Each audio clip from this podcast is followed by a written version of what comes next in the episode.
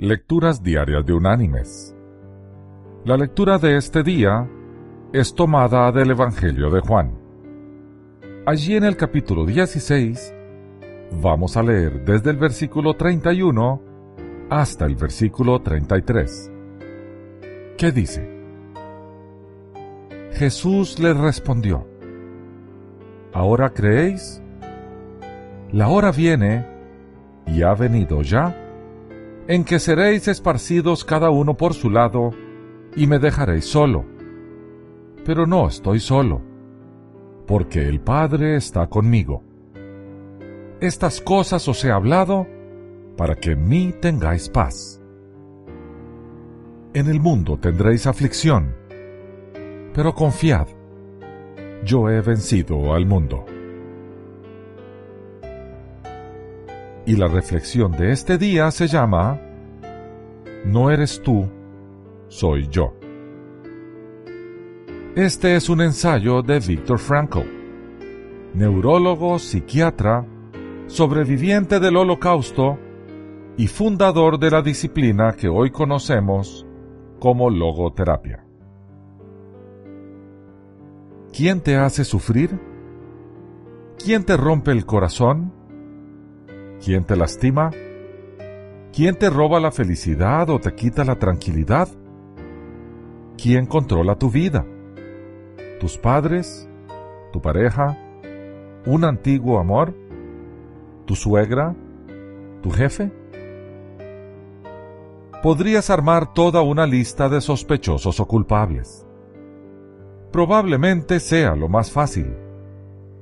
De hecho, solo es cuestión de pensar un poco e ir nombrando a todas aquellas personas que no te han dado lo que te mereces, te han tratado mal o simplemente se han ido de tu vida dejándote un profundo dolor que hasta el día de hoy no entiendes. Pero, ¿sabes? No necesitas buscar nombres. La respuesta es más sencilla de lo que parece, y es que nadie te hace sufrir te rompe el corazón, te daña o te quita la paz. Nadie tiene la capacidad, al menos que tú lo permitas. Le abras la puerta y le entregues el control de tu vida. Llegar a pensar con ese nivel de conciencia puede ser un gran reto, pero no es tan complicado como parece. Se vuelve mucho más sencillo cuando comprendemos que lo que está en juego es nuestra propia felicidad. Y definitivamente, el peor lugar para colocarla es en la mente del otro, en sus pensamientos, comentarios o decisiones. Cada día estoy más convencido de que el hombre sufre no por lo que le pasa, sino por lo que interpreta. Muchas veces sufrimos por tratar de darle respuesta a preguntas que taladran nuestra mente, como ¿Por qué no me llamó? ¿No piensa buscarme? ¿Por qué no me dijo lo que yo quería escuchar? ¿Por qué hizo lo que más me molesta? ¿Por qué se me quedó viendo feo?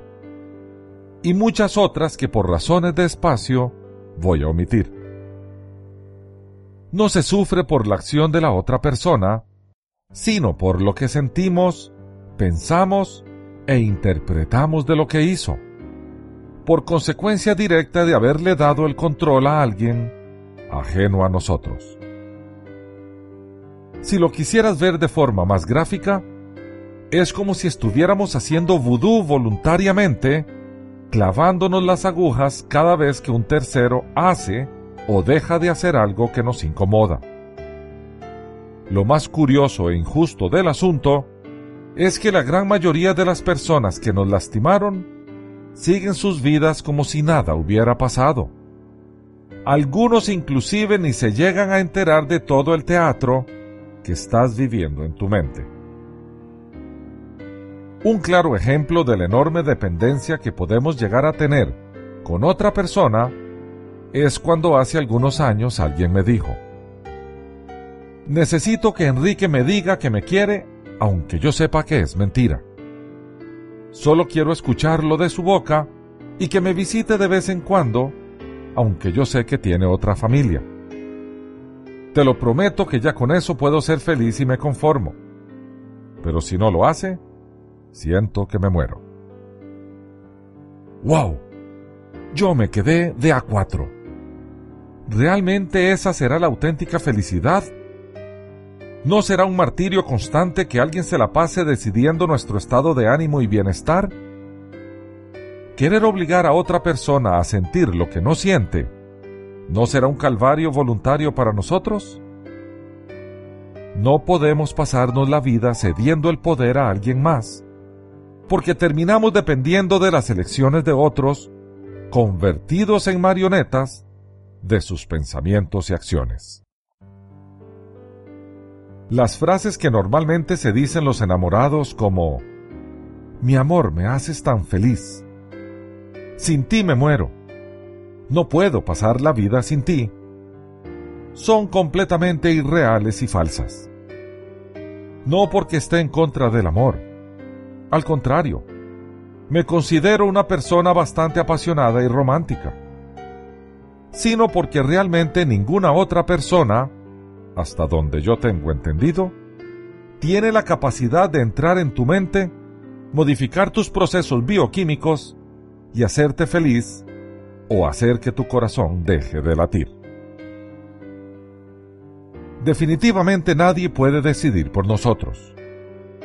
Nadie puede obligarnos a sentir o a hacer algo que no queremos. Tenemos que vivir en libertad. No podemos estar donde no nos necesiten ni donde no quieren nuestra compañía. No podemos entregar el control de nuestra existencia para que otros escriban nuestra historia. Tal vez tampoco podemos controlar lo que pasa, pero sí decidir cómo reaccionar e interpretar aquello que nos sucede. La siguiente vez que pienses que alguien te lastima, te hace sufrir o controla tu vida, recuerda, no es él, no es ella. Eres tú quien lo permite y está en tus manos volver a recuperar el control. Al hombre se le puede arrebatar todo, salvo una cosa. La última de las libertades humanas, la elección de la actitud personal que debe adoptar frente al destino para decidir su propio camino. Mis queridos hermanos y amigos, a Víctor Frankl le faltó nombrar la excusa predilecta de los que dicen ser creyentes. ¿Por qué a mí, Dios? Los verdaderos creyentes hemos elegido creerle a Dios y comprender que, en efecto, en el mundo tendremos aflicción. Vendrán aquellos que desearán lastimarnos. Vendrán otros que con maledicencia dañarán nuestra reputación. Vendrán unos que nos perjudicarán deshonestamente y sucederán eventos dolorosos que no podemos controlar. Los creyentes tomaremos eso como oportunidades de crecimiento. Perdonaremos deshaciéndonos así del veneno del rencor y daremos gracias a Dios que sí maneja nuestras vidas. Un día, elegimos hacerlo a Él nuestro amo y a nosotros sus esclavos. Ese día le dijimos, hágase tu voluntad.